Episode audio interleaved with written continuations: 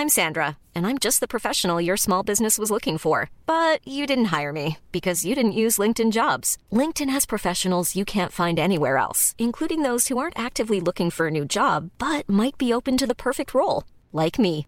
In a given month, over 70% of LinkedIn users don't visit other leading job sites. So if you're not looking on LinkedIn, you'll miss out on great candidates like Sandra. Start hiring professionals like a professional. Post your free job on linkedin.com/people today.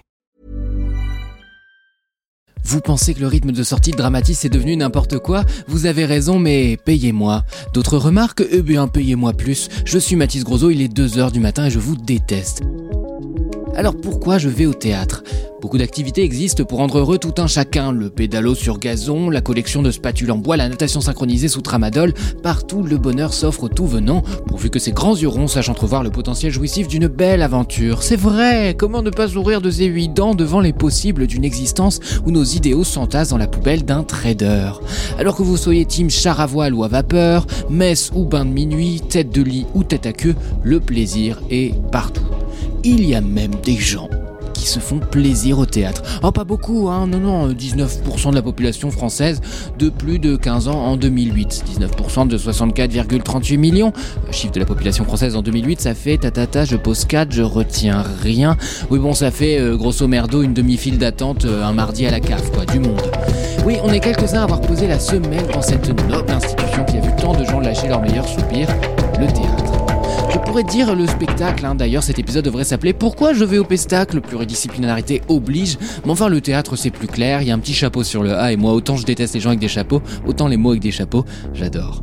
Le théâtre donc, je m'y suis ennuyé, hein, mon dieu ce que je me suis ennuyé. J'ai regretté que les équipes artistiques manquent de retours critiques sur leur propre travail. J'ai regretté que des metteuses en scène s'imaginent qu'un fatsuit, bon c'est juste un costume. J'ai regretté que la blanchité soit l'impensée de toutes les créations, même celles qui font de la sociologie un fer de lance. J'ai regretté que les intentions des artistes se glissent aux chausse-pieds dans de longs monologues et gna gna gna. Et je m'interroge sur l'absurdité de la condition d'artiste dans un monde sans poésie. Oh, j'ai regretté d'avoir succombé au doux mensonge d'une belle photo retouchée de Jean-Louis Fernandez sur internet. Waouh, mais la scène a l'air magnifique. Oui, bah c'est nul. Parfois ça arrive que ce soit beau, mais nul. Regardez euh, Robert Pattinson. Bon, ça va, je rigole, hein, Robert Pattinson, je le trouve pas beau. J'ai regretté que les Nepo Babies soient légion, comme dans bien d'autres sphères artistiques, dans la complaisance générale du milieu journalistique, qui se garde bien de le préciser. Bah oui, ça peut se comprendre, hein, parce que leurs propres enfants bénéficient du même traitement de faveur. Ce serait dommage que le système se pète la gueule. Qui sait ce qui pourrait se passer? Alors de temps en temps, on s'excite un petit peu sur les prolos qui empruntent l'ascenseur social, hein, tant qu'ils sont l'exception, tant qu'ils bidouillent pas trop les cadres de cette mécanique bien huilée. J'ai regretté enfin que le théâtre soit pensé comme une fin, comme un caprice qu'on s'offre à soi-même, par vanité, par ambition, en perdant totalement de vue ce qui compte le plus, quelle que soit la pièce, le public. Alors pourquoi je vais au théâtre? Pourquoi est-ce que j'y vais autant? Pourquoi est-ce que je m'inflige des heures et des heures d'enfants de bourgeois qui rejouent les mêmes histoires sans cesse, les leurs, celles d'une élite culturelle tourmentée en mal d'idéaux? Réponse après un générique que je commence à plus pouvoir piffrer si je trouve le con qui a composé ça. Je suis Mathis Grosso, je suis fatigué, détestable et assez souvent, euh, les deux.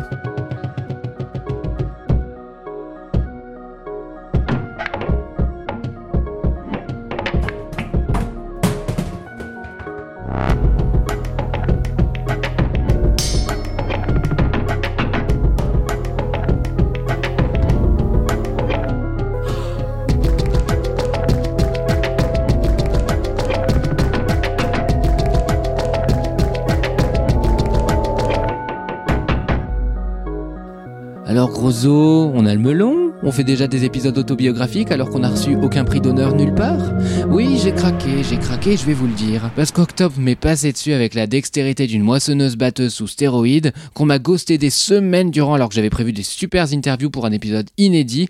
Me voilà donc à la place avec le plus simple des appareils, euh, un Zoom euh, H5 et puis un Shure SM58. Voilà.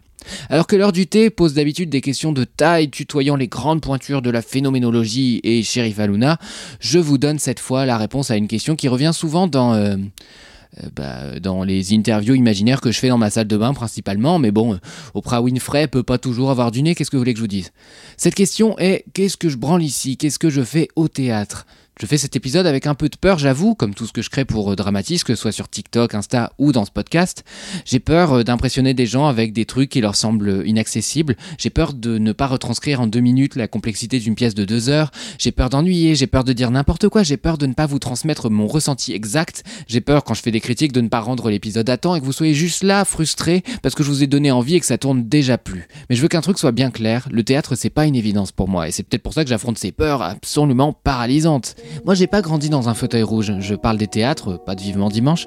Oui, mon enfance, c'était Les Misérables. Parce que qu'est-ce qu'une enfance sans théâtre? La vie sans art n'est qu'un balbutiement, un brouillon, une mascarade, oh tragédie, oh poupon crasseux, oh... Euh, euh, voilà. Alors mon enfance d'un culte se passait quand même au cinéma, hein, pas mal, hein, puis en concert aussi, ou devant les Sims, ou devant la Wii, ou devant mon propre roman de fantasy qui s'appelait Les Mille Pouvoirs d'Irzan. J'aimerais que ceci soit juste une blague.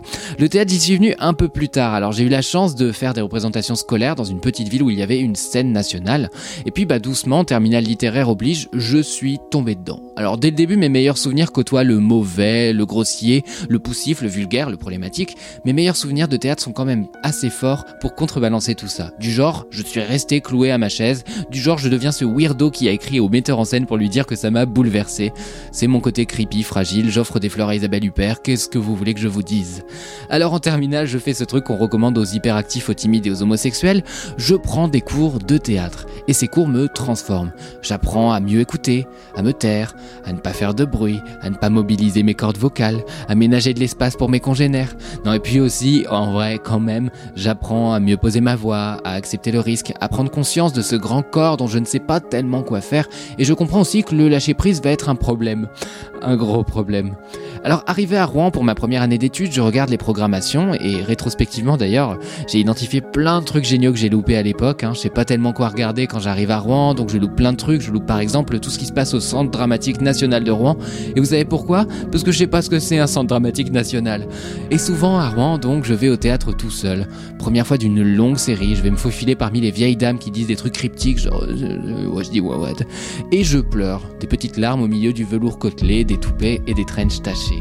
Et puis, arrivé à Lyon, l'année suivante, c'est le début de la frénésie, et avec elle ce que certains historiens de ma vie appellent l'ère du grand bidouillage. Je tente par tous les moyens d'aller au théâtre à l'œil, du tractage contre des places, la mise en place de partenariats contre des places, un stage contre une gratification et des places. Je vois 30 pièces en un an et à l'époque je trouve que c'est énorme. la jeunesse. Et puis la suite, euh, à Londres, à Paris, ce sont beaucoup de choix, de recherche de bons plans pour continuer à soutenir financièrement ce rythme effréné, jusqu'à la création de mon podcast Dramatis qui me permet d'être invité partout parce que je suis euh, gentil. À l'époque, en novembre 2022, donc pour la saison 1, je travaille chez Mademoiselle. Je suis responsable des podcasts là-bas. Ce sera plus le cas en juillet 2023, date de lancement de ma saison 2 en Indé. Voilà pourquoi il y a deux flux différents. Vous vous demandez pourquoi Pourquoi il y, a un flux qui s'appelle Dramatis Mademoiselle et l'autre qui s'appelle Dramatis tout court Et eh ben c'est pour ça. Donc je vais au théâtre pour les larmes d'abord. Le cinéma me fait pleurer souvent, les concerts quelques fois, mais le théâtre, euh, bah il y a la présence de personnages à quelques mètres de moi et c'est beaucoup plus intense. Je choisis où je pose mes yeux, qui je suis du regard. Je peux déporter toute mon attention sur un rôle secondaire qui me touche plus. J'ai le temps de sécher mes joues avant qu'on saute brutalement sur une autre séquence. Des larmes donc, mais aussi un rire qui s'active beaucoup plus facilement, peut-être par empathie, peut-être par gêne. J'ai l'impression que dans ce cadre-là, je peux ressentir tout plus fort, mieux, que c'est accepté, valorisé et même parfois encouragé. Je ne suis jamais totalement le seul à exprimer ces émotions, et je crois que c'est la force de ce collectif qui offre à la représentation une dimension réelle, tangible. Tout est faux, mais mes émotions ressenties sont vraies. Alors il faut dire que la réalité n'est pas la même hein, dans une salle de spectacle. Hein. On tient pour vrai ce qui n'est même pas vaguement réaliste. Hein. Une lumière s'éteint, se rallume et on dit qu'une nuit s'est écoulée. Un comédien s'agite dans l'indifférence générale et c'est un fantôme. On retire une chaise et l'action se déplace d'une centaine de kilomètres. Pendant ce temps-là, toute une équipe de cinéma se mobilise pour trouver une petite cuillère authentique de l'URSS des années 70 parce que sinon bah, personne va y croire à cette histoire. Il faudrait que euh, euh, le public imagine. non, ce que je veux dire c'est que bah, le théâtre souvent troque le réalisme pour des symboles, pour du vide, pour du gigantisme absolu. Et en fait, quand il fait ça, eh ben, il crée du décalage, il crée de l'interprétation et une histoire autour de l'histoire. Par exemple, quand David Bobet place Pergunt au milieu d'une fête foraine abandonnée, c'est tout un imaginaire qui s'ajoute à celui qu'a créé Ibsen avec sa pièce. Et ben c'est pareil pour tous les choix de distribution, de costumes, de maquillage, toutes ces choses qui en s'éloignant de la recherche de véracité s'approchent peut-être d'une forme de vérité. Alors voilà, tous les cagnons ont la main dans le pantalon, normalement c'est le moment de vous annoncer un autre motif un peu plus trivial pour lequel je vais au théâtre, la machinerie. La machinerie, c'est tout l'artisanat qui est mobilisé pour que visuellement il se passe plein de choses en plus du déplacement des comédiens. Donc des pendrillons qui s'ouvrent en fond de scène, les cintres qui s'abaissent, se lèvent et amènent des objets sur le plateau. Ce même plateau qu'on peut justement faire tournoyer comme le fait Thomas Joly dans euh, Macbeth Underworld ou dans Starmania ou dans les trois quarts de ses créations. La machinerie, c'est aussi le moyen de recréer l'impossible et même de le magnifier. Dans 20 milieux sous les mers, par exemple, Christian Eck et Valérie Le Sort mobilisent des marionnettes pour que derrière le hublot d'un sous-marin, le rêve se dessine, qu'on ait des poissons, des pieuvres, tout est possible. Et puis le théâtre, c'est parfois le moyen de s'identifier à des personnages, mais aussi à des personnalités du théâtre, de voir des gens incroyables qu'on pensait pas avoir à 5 mètres de soi un jour dans la vie. Bah tiens, par exemple, prenons Dominique Blanc, comédienne de talent s'il en est, et eh ben je suis exactement la même personne. Quand je suis au théâtre, je suis dans cette illusion, je me dis euh, bah tiens, elle est bourrée de talent, je suis bourré, elle est époustouflante, j'ai un souffle au cœur, euh, elle est une pointure du théâtre et je danse comme un pied. Et puis bah on s'identifie aussi au personnage, on remplit les silences d'un monologue avec les bruits dans sa propre tête, et si comme moi vous êtes stupide, là-haut ça résonne. Je vais aussi au théâtre pour apprendre, apprendre des expériences des autres, leur expérience de la misogynie, du racisme, de la transphobie, de toutes ces choses qui ne peuvent pas rester de la théorie, et qui à défaut d'être vécues, doivent être entendues par celles et ceux qui ne concernent pas. Euh, bon bah moi en l'occurrence, et incarné par celles et ceux qu'elle concerne, pas moi euh, en l'occurrence. Pense par exemple à L'Afrique, journal d'une femme vaudou de Sabine Pacora, qui est une comédienne qui raconte ce que c'est que subir à la fois la misogynie, euh, le racisme et également la grossophobie en tant que jeune comédienne. Mais je pense aussi à Pour un temps soit peu de Lorraine Marx, euh, auquel j'ai consacré un épisode de ce podcast, qui parle justement frontalement de l'expérience de la transphobie, mais qui parle aussi du monde de la prostitution, de plein de choses différentes que en fait moi j'ai pas vécu, donc sur lesquelles je suis content d'avoir un récit de première main, quoi. Et puis le théâtre, c'est aussi l'occasion d'en apprendre, par exemple, sur euh, le lobby de l'agriculture intensive avec euh, Émilie Rousset, ou de revivre le traumatisme méconnu de la junte militaire en Indonésie avec Delza Toulan Rochet et sa compagnie No Man's Land. Tout est possible et c'est peut-être le plus important dans tout ça. Le théâtre, c'est un médium. Un médium bourré de gimmicks, de clichés, de lieux communs, mais aussi de codes, d'esthétique, d'école, d'univers. En fait, il faut y aller, et même pas mal y aller pour savoir ce qui nous plaît. Est-ce qu'on veut le lyrisme d'un Simon Falguer ou la noirceur désarmante de Carolina Bianchi? Est-ce qu'on préfère la rage sourde de Gisèle Vienne contre les violences patriarcales aux prises à partie frontales de Rebecca Chaillon sur le néocolonialisme? Est-ce qu'on veut des spectacles concept de Romeo Castellucci ou est-ce qu'on préfère juste une bonne tranche de rigolade devant les pitreries de Pierre Guillois et Olivier Martin-Salvant dans par exemple Les Gros patinent bien. Un cabaret, un opéra, une comédie musicale, un seul en scène, du stand-up, on peut tout faire sur scène. On peut inonder d'ailleurs le plateau comme le fait Ivo Vanov. On peut y faire pleuvoir des centaines de paires de chaussures pour symboliser un massacre comme l'a fait Laurent Breton. On peut même chier dessus. C'est le cas chez Olivier Pi, c'est le cas chez Les Chiens de Navarre, c'est le cas chez Sylvain Creusevaux. Enfin globalement, euh, je sais pas trop pourquoi, mais les gens adorent chier sur scène. Euh, voilà, je, je sais pas quoi vous dire. En fait, il existe tellement de moyens de nous faire perdre la notion du temps, du contrôle, de ce qui est juste, de ce qui ne l'est pas. Nous rappeler que parfois, n'être que des yeux, que des oreilles, et eh ben c'est confortable. S'oublier dans le noir, ne pas être responsable, c'est confortable. Peut-être trop confortable. Et ça aussi, d'autres artistes se révoltent contre ça. Le public ne peut pas rire devant les propos racistes impunément. Ça, c'est Thiago Rodriguez qui nous l'a prouvé avec une pièce qui s'appelle Katharina et la beauté tuée des fascistes. Dans la pièce, globalement, si vous étiez le public et vous réagissiez pas à ce qui se passait sur scène, eh ben ça vous mettait sacrément mal à l'aise et vous vous mettiez à ressentir quelque chose de rare au théâtre, de la culpabilité. Et c'est aussi pour ça que j'aime le théâtre, sûrement plus que le cinéma. À tout moment, un spectacle nous interpelle, dans tous les sens du terme. Je pense euh, au duo El Conde des Tour Eiffel qui nous a fait prendre conscience dans plein de ces spectacles de la part de projection que chaque spectateur, chaque spectatrice apporte au récit. Je pense aussi à Jeanne de Soubeau qui, en adaptant Carmen en opéra immersif, fait de notre silence la complicité d'un féminicide. Et je pense à la pièce Et si c'était eux, à la comédie française, qui nous a transformés en public de télévision pour un programme cruel, impitoyable et révélateur du climat politique.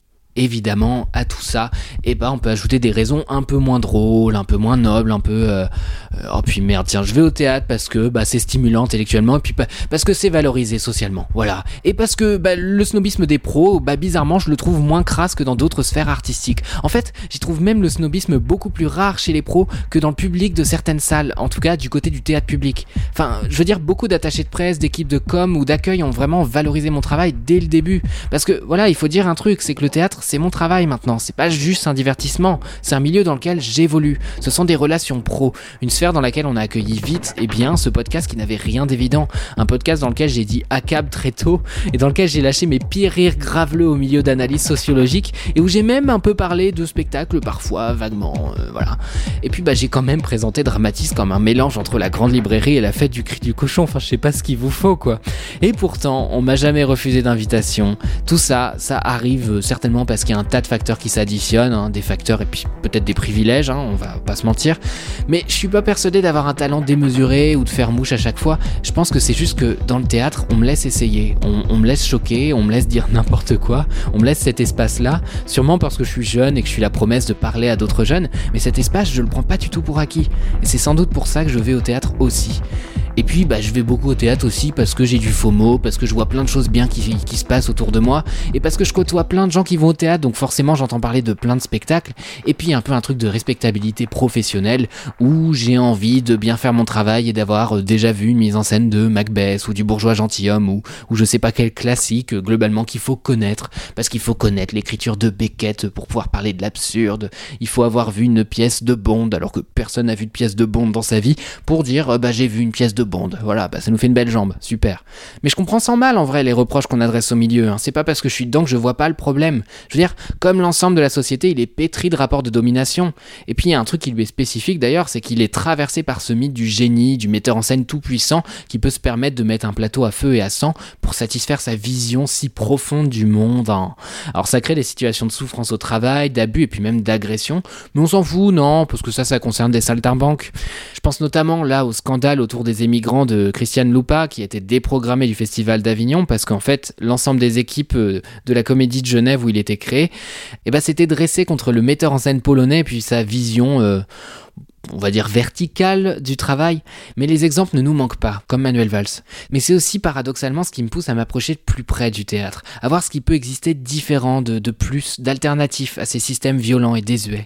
Oui, les spectacles nous interpellent, et je sais pas pourquoi je dis ça comme la voix euh, qui fait la conclusion des épisodes de Desperate Housewives, mais pourquoi pas?